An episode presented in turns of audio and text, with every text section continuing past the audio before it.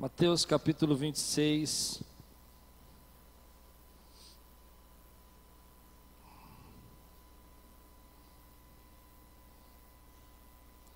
Versículo 36 a 46. Quantos creem que Jesus ressuscitou?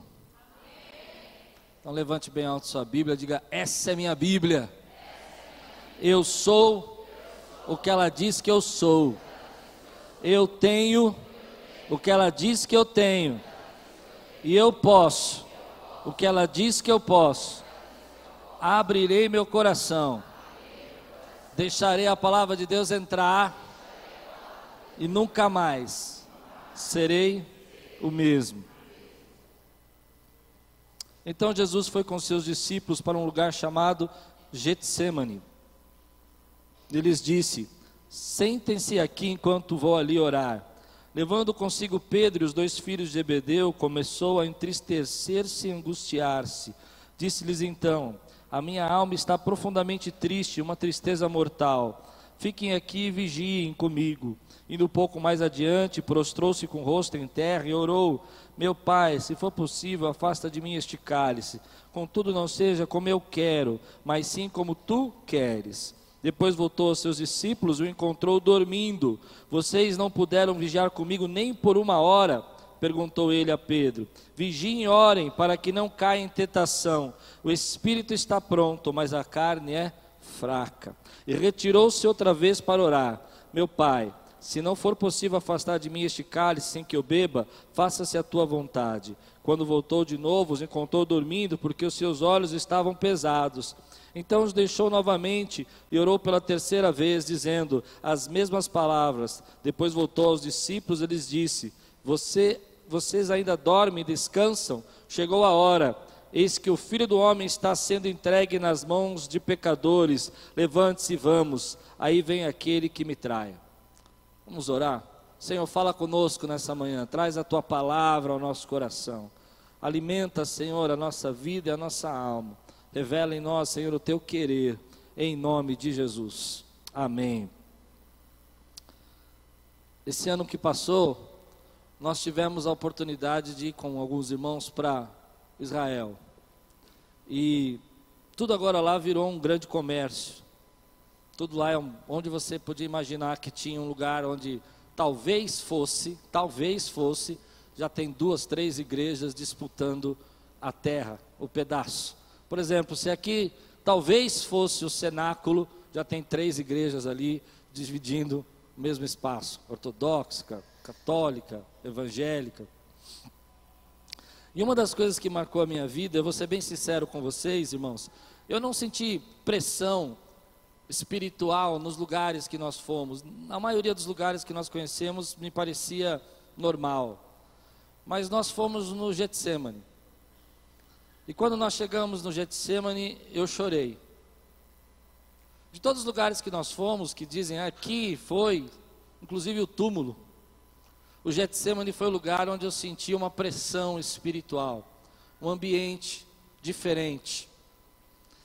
E quando li esse texto, preguei o ano passado sobre o cálice da ira de Deus na Páscoa, eu comecei a, a lembrar dessa experiência que nós tivemos, onde nós começamos a chorar quando entramos lá.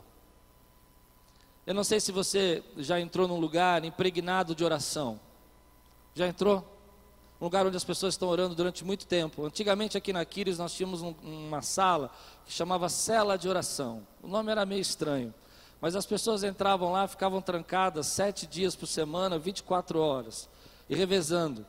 Cada um ficava a um horário, de dia e de noite, de dia e de noite. E depois quando você, depois do quarto, quinto dia, você entrava na sala, depois de estar orando de dia e de noite, vários irmãos, sem parar, sete dias, 24 horas, me lembro que o Serginho chegava aqui quatro horas da manhã, três horas da manhã, para ficar abrindo a porta só para os irmãos que queriam orar. Você entrava naquela casa, entrava naquela cela, o ambiente era tão impregnado de oração que você chorava sem orar. Ninguém precisava falar com você. Era um ambiente impregnado de tanto clamor e tanta oração. É uma coisa que eu gostaria de voltar uma sala dessa aqui na igreja. Eu gostaria de ter. Ainda não consegui fazer. quando eu lembrei disso, fiquei pensando nos acontecimentos da, da morte e ressurreição de Jesus. Primeiro, Jesus faz uma ceia, a ceia dos pães sem fermento. Essa ceia, na verdade, era a comemoração de uma festa. Ele está abrindo ali e partindo o pão e declarando que ele será traído. Logo depois que acaba essa ceia, ele diz: Vamos aos montes de, ao Monte de Oliveiras, onde vai ser o Getsemane, onde ele vai estar agora. E nesse caminho ele se põe a orar. E a Bíblia diz que ele se angustia profundamente. Há uma angústia tão profunda no coração dele. E ele começa a orar uma das frases mais fortes: Passa de mim esse cálice, se for da tua vontade. O cálice que ele está falando é o cálice da ira de Deus. É o cálice, não o cálice apenas da cruz, não apenas a morte na cruz, mas toda a ira de Deus, toda, toda a justiça de Deus dos nossos pecados, ele vai ter que tomar esse cálice. É isso que representa. Então vem no meu coração algumas lições para a minha vida e para a tua vida. Preste atenção agora. Tudo isso que está acontecendo nessa noite, logo depois ele vai ser é, é, preso, Judas vai chegar, ele vai passar pelo dia da paixão, logo depois disso ele vai é, ser espancado, você lembra de tudo isso, vai ser crucificado. Mas antes, ele resolve ir para um lugar para orar. E é sobre isso que eu quero falar com você. Algumas vezes nós não entendemos porque algumas circunstâncias acontecem na nossa vida e também não entendemos por que, temos que passar por isso. Você não entende às vezes por que você teve a história de vida que você teve. Eu não sei quantos de vocês já se perguntaram alguma vez na sua infância por que, que você teve que passar por um problema, um abuso, uma violência. Quinta-feira, na peça do Giovanni Si, aquele testemunho do jovem falando de como ele sofreu. E a gente se pergunta, mas por que, que o ser humano passa por tantas circunstâncias? E às vezes nós não encontramos a resposta imediata. Mas Jesus sabia que ele precisava andar naquele caminho, ele sabia que ele precisava passar por aquele momento, que o jardim era uma parte, uma fase de todo o processo que Deus tinha para a nossa salvação. Ele sabia que aquele, aquele lugar de oração, onde ele estava clamando, onde ele estava buscando, era o início de tudo aquilo que Deus tinha para fazer na história do homem. Assim eu quero dizer para você, meu irmão, em alguns momentos da nossa vida, você precisa atravessar momentos da sua vida que você não consegue entender, você precisa passar, você às vezes se sente desprotegido, não sabe por que tem que enfrentar isso, mas deixa eu dizer uma coisa para você: o caminho é atravessar, é continuar indo na direção do que Deus tem para a tua vida, ainda que você não esteja entendendo, ainda que você não compreenda o que você está vivendo hoje, ainda que não faça sentido nenhum a sua história de vida, caminhe, atravesse, ande pelo caminho que Deus tem colocado na sua vida, porque você precisa passar por isso. As situações na sua vida que você precisa passar, você não vai entender por que você tem que passar, você não vai compreender no momento por que, que você tem que viver isso, mas você sabe que esse é o caminho que você precisava trilhar. Há vários textos da Bíblia que falam sobre isso. Jesus está no momento que ele mesmo diz, quando Judas vai entregá-lo e Pedro corta a, a, a, a orelha do, do guardião, ele mesmo diz: Eu poderia ter convocado miríades de anjos para me proteger, mas eu precisava passar por isso eu precisava passar por isso, eu precisava chegar na cruz. E essa é uma das grandes lições para a nossa vida com Cristo. As situações que nós temos que passar, e nós vamos passar junto dEle, com Ele e para a glória dEle. Ainda que você não entenda.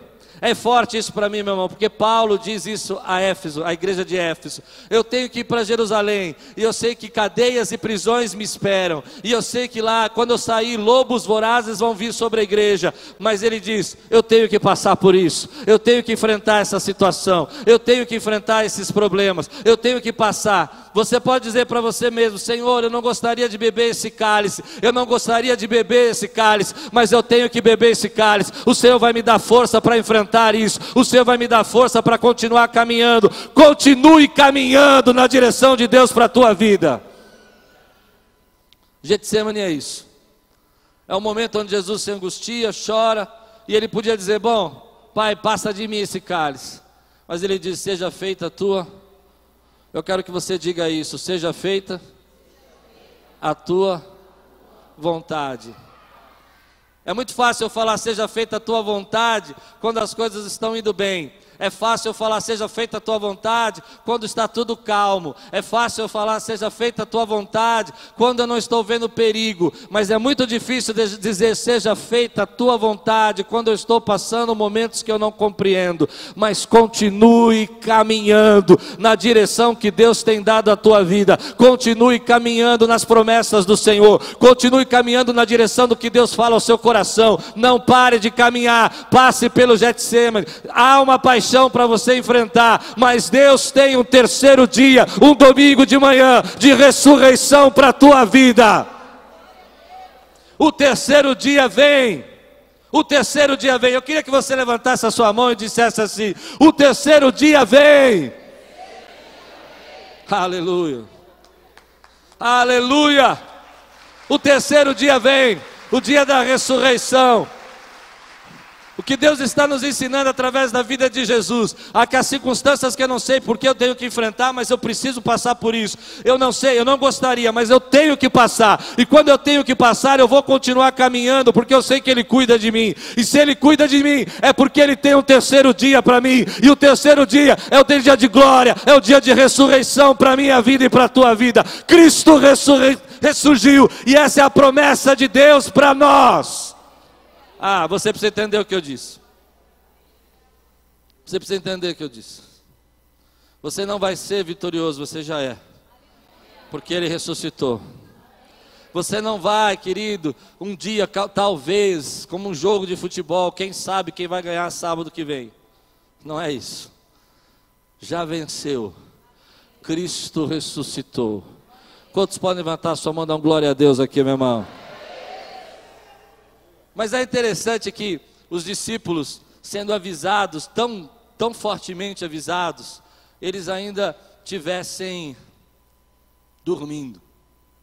Eu acho isso muito interessante, porque Jesus disse que ia ser traído na ceia, depois ele, ele avisou os discípulos que eles iam abandoná-lo, e eles entram no Getsemane, e a Bíblia diz que viu os discípulos viram que eles estavam angustiados porque escreveram sobre isso, então eles sabiam. Mas eles vão dormir. E essa é uma coisa que eu nunca entendi, até quando a gente entrou no Getsemane. Quando a gente entrou no Getsemane, nós fizemos um culto rápido. Eu quero contar isso para você, para você entender. E de repente você começa a sentir aquela atmosfera de pessoas que oraram ali, você começa a imaginar que Jesus orou por ali, e alguns vão dizer, ah, mas não é exatamente aqui, é verdade, eu acredito que não seja exatamente aqui, mas por ali. E você começa a sentir uma paz. E eu fiquei imaginando naquela época as estrelas, o céu extremamente estrelado, o Getsemane é uma montanha com platôs, e você, um dos platôs é o Getsemane, o monte é o Monte das Oliveiras, um dos platôs é o Getsemane. Eles estão ali naquele platô, céu estrelado, barriga cheia, ceia. Amém? Estão ali olhando, paz, tudo tranquilo, Jesus angustiado, e eles vão dormir. Eles não conseguem discernir o momento que eles estão passando. Eles não conseguem discernir o que Jesus está tentando avisá-los. Vigia, carne é fraca. Vocês estão dormindo de novo, porque o ambiente, aquela paz, impregnou o coração deles ao ponto deles acharem que ali é o destino deles. Você precisa entender o que eu vou pregar agora, meu irmão. Escute. Há momentos na nossa vida que nós temos que passar por circunstâncias no nosso trabalho, na nossa vida profissional, no nosso ministério, na vida da igreja, que nós não gostaríamos de passar. Então nós gostamos de ficar no lugar de paz. Nós queremos ficar no lugar de descanso. Nós não queremos ir mais adiante. Ali já está bom. Ali é o lugar de paz. Você não gostaria de enfrentar novos desafios e você não gostaria de passar pelas lutas que você vai ter que passar amanhã, então você gosta de ficar no seu Getsemane, no seu lugar de descanso, no seu lugar de dormir. Você pode até ver que Jesus está angustiado, mas isso não, não interfere no desejo que você tem no coração de viver nesse ambiente onde você pode ficar tranquilo e calmo. Mas deixa eu dizer uma coisa para você. Aquilo que Deus tem para fazer na sua vida e na minha vida, não vai acontecer no Getsemane, no lugar de ambiente de calma e paz onde você está dormindo. Você vai ter que passar pelas lutas que você tem que passar para ter um domingo de manhã de ressurreição na tua vida. Então Jesus chega para esses discípulos e tenta acordá-lo a primeira vez, segunda vez e terceira vez. E ele tenta chamar a atenção deles. E eles não acordam. Na última vez ele diz: Levante-se e vamos. Ou seja, vamos sair desse ambiente, vamos sair desse lugar de paz. O último versículo diz: levante e vamos, vamos sair desse momento aqui. Saia do Getsemane, porque lá onde você vai enfrentar as lutas, lá onde você vai enfrentar os desafios, lá onde você vai enfrentar o seu desconforto, é lá que vai começar a grande obra de Deus na sua vida, é lá que a história de Deus vai começar em você. Meu irmão, você precisa entender o desígnio que Deus tem, o destino que Deus tem para você. Vai passar por momentos de desconforto, mas continue continue caminhando, continue indo na direção que Ele tem para você, porque Ele tem um domingo de ressurreição para a nossa vida. Quantos aqui não gostariam de ficar lá no Getsemane? Quietinho, tranquilo, só orando, só vendo Jesus interceder por nós, dormindo. E Jesus fala: levanta e saia daí, levanta e saia do Getsemane, vamos embora. Por quê? Porque é lá onde acontece a tua luta, é lá onde acontece a tua batalha, é lá onde você tem que ser realmente cristão. Quando as pessoas te acusam, quando as pessoas te batem, quando as pessoas falam mal de você, quando as pessoas vêm contra você, é nesse lugar que a glória de Deus vai se manifestar poderosamente, ainda que você não entenda. Quantos podem dizer glória a Deus, meu irmão? É como a igreja. A igreja é um lugar, um ambiente seguro se você dizer glória a Deus, quer ver? Diga glória a Deus. Ninguém olhou feio para você, olhou? Diga glória a Deus no seu trabalho. Diga glória a Deus na sua escola. É um ambiente seguro. Quando eu prego é tão seguro, é tão calmo que eu vejo alguns irmãos dormindo. Por isso que eu dou uns gritos às vezes, para eles acordar. Eu entendo eles, a paz é tão grande. Amém? Aí eles dão umas cochiladas. Porque eles sabem que eles estão seguros. Eles sabem que eles estão no ambiente de paz. Aí eu grito, eles. Aleluia. Porque nesse ambiente de paz é confortável. Mas Jesus chega para esses discípulos que estão dormindo e fala: levante-se, vamos embora. Ou seja, vamos enfrentar a nossa luta, vamos enfrentar o caminho, vamos continuar caminhando, vamos continuar atravessando aquilo que nós temos que atravessar, ainda que doa, ainda que machuque, Deus tem promessas para a nossa vida. Essa semana eu estava orando, estava um pouco triste assim com essa situação financeira da igreja, como quando fica muito ruim assim é difícil, os ministérios começam a me pressionar porque querem recursos e a gente não tem de onde tirar, é pesado.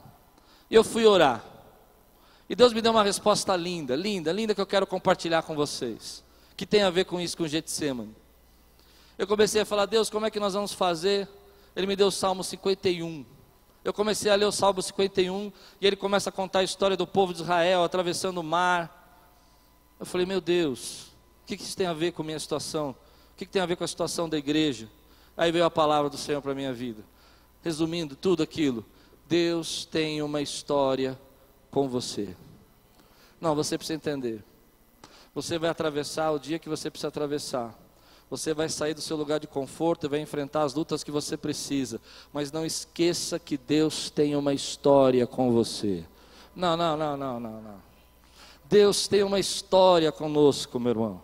A história de Deus conosco não começou agora. Ele tem uma história com você desde que você nasceu. Ele tem uma história com você há 10, 15 anos atrás, quando ele salvou você. Ele tem uma história com você quando ele veio trazendo você das garras de Satanás para a sua maravilhosa luz. Você precisa enfrentar, você precisa atravessar, você precisa continuar caminhando, você precisa ir na direção dos que Deus planejou para você, ainda que tenha lutas e dificuldades, porque ele tem um domingo de ressurreição, mas não esqueça que ele tem uma história com você quando estiver paixando, passando pela paixão, quando estiver passando pela dor. Não esqueça que Ele tem uma história com essa igreja, Ele tem uma história com você e com o seu ministério, Ele tem uma história com a sua vida. Ele escreveu essa história, Ele resgatou, Ele curou, Ele salvou, Ele transformou. Deus tem uma, uma história conosco.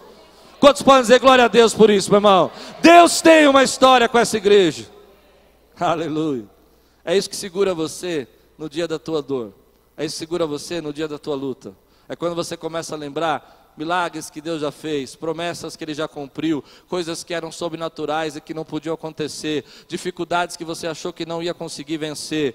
Ele tem uma história. Levante sua mão agora. Eu quero que você saia com essa frase na sua mente. Deus tem uma história comigo. Eu achei que foi quase bom. Levante a mão bem alta e diga mais uma vez: Deus tem, Deus tem uma, história uma história comigo. comigo. Aleluia! Quantos podem dizer glória a Deus? Ele tem uma história. Para algumas pessoas, eles estão na fase do Getsemane. Orar, descansar e esperar. Outros estão na fase da traição, da luta, das batalhas, das perseguições. Você entende isso? Onde há acusações, levantes, parece que você fracassou, parece que você não vai conseguir, parece que não tem sentido a tua vida, parece que tudo que você fez não tem valor. Mas outros estão, e eu creio nisso, no domingo de ressurreição. No domingo onde Deus diz: agora chegou o tempo de eu provar, de eu mostrar, de eu declarar a todos que possam ver que eu sou com você e eu sou na sua vida. Ele tem um domingo de manhã para nós. Ele tem um terceiro dia. Ele tem um terceiro dia. Sabe qual é o nosso problema? É que quando nós estamos no Getsemane, no conforto, nós não queremos sair porque lá é um lugar tranquilo. E Deus tem que falar: saia daí, vai enfrentar, vai encarar, vai viver, vai vencer. Não, Senhor, mas vai dar muito problema. Continue. Não, Senhor, mas você não sabe, aqui está tão bom. Vá. Mas aí você caluniado, você perseguido, vá. Vá. Quando você está lá na luta, perseguido, a gente acha que foi desamparado. A gente acha que não tem Deus cuidando de nós. E aí a gente acha que não valeu a pena ter buscado a Deus e servido adorado a Deus todos os dias. Que adiantou fazer isso? Que adiantou obedecer? Eu não sei porque obedeci e fui parar nessa situação. Mas sabe por quê? Porque a gente esquece que Deus tem para nós um terceiro dia de ressurreição, um terceiro dia de milagre na nossa vida. Eu creio, eu creio que quando Deus disse para mim que nós temos uma história com Ele, que a igreja tem uma história com Ele. Eu vou dizer uma coisa para você: nós estamos perto do nosso terceiro dia, estamos perto dos milagres que Deus tem prometido para a nossa vida, estamos perto das promessas que Deus está falando há muito tempo que vai realizar aqui. Se você crê, pode dizer glória a Deus por isso, meu irmão. Aleluia, aleluia, aleluia. Então, diz a palavra do Senhor que aquelas mulheres foram ao túmulo e o túmulo estava e o túmulo estava. Tudo aquilo que não fazia sentido agora começa a fazer sentido. Tudo aquilo que eles não podiam entender do que Jesus estava dizendo, agora ficou claro. Ele ressuscitou. Ele ressuscitou. Ele ressuscitou, ele ressuscitou, ele ressuscitou, ele ressuscitou, ele ressuscitou, ele ressuscitou. Meu irmão, aleluia. Eu amo o Getsemane, porque ele me ensina que Deus chega no limite de chorar, de se angustiar, de clamar. Ele nos ensina que às vezes também nós vamos chegar no nosso limite de angústia, de choro, mas não perca esperança. Deus está escrevendo a tua história. Ele tem uma história com você. Você recebe essa palavra hoje na sua vida, meu irmão? Quero orar por você agora. Quero que você abaixe sua cabeça, feche seus olhos.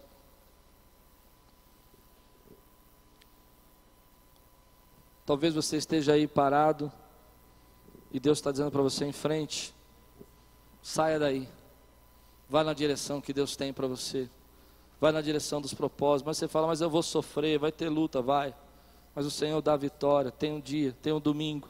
Ou talvez você esteja num momento da sua vida onde você já está vivendo tudo isso que eu falei, luta, problemas, e Deus está mandando você entender que Ele tem uma história com você, Ele tem um propósito com você. Eu creio, querido, que hoje Deus está dizendo para nós: filho, continue caminhando, atravesse esse período, passe por essa circunstância que você precisa passar, porque você tem um terceiro dia de vitória. O terceiro dia está chegando na tua vida. Se Deus está falando com você agora, eu quero orar por você. Quero fortalecer a sua vida. Quero que você saia daqui cheio da presença do Espírito Santo de Deus, sabendo que Ele tem um dia de vitória para nós. Se você quer que eu ore por você, fica de pé no teu lugar. Eu quero orar por você agora. Você passou porque tinha que passar, você atravessou porque tinha que atravessar. Há circunstâncias da minha vida que eu gostaria de ter fugido. Quantos aqui tem uma circunstância que já gostaria de ter fugido na sua vida? Eu gostaria. Mas quantos já sentiram isso? Eu acho incrível o versículo que Paulo diz aqui, ó. Eu vou ler para você. Agora, compelido pelo Espírito, note essa palavra. Compelido pelo Espírito, não é pela carne. Estou indo para Jerusalém, sem saber o que me acontecerá ali. Você precisa entender isso. Compelido pelo Espírito, estou indo para Jerusalém, sem saber o que me acontecerá ali. Consegue entender o que ele está dizendo? Situações que nós temos que atravessar, não é? Lugares que nós temos que passar dificuldades que nós temos que enfrentar. E ele diz: Só sei que em todas as cidades o Espírito Santo me avisa que prisões e sofrimentos me esperam. Todavia, não me importo nem considero a minha vida de valor algum para mim mesmo, se tão somente puder terminar a corrida e completar o ministério que o Senhor Jesus me confiou de testemunhar o Evangelho da graça. Em outras palavras, para mim, Paulo está dizendo assim: eu tenho que passar por isso, eu tenho que enfrentar isso. Eu sei que vai ter cadeias, prisões, eu sei que vou ser perseguido, mas eu preciso sair daqui, eu preciso da direção do que Deus está mandando. Isso é muito forte para mim. Momentos da sua vida que você precisa atravessar.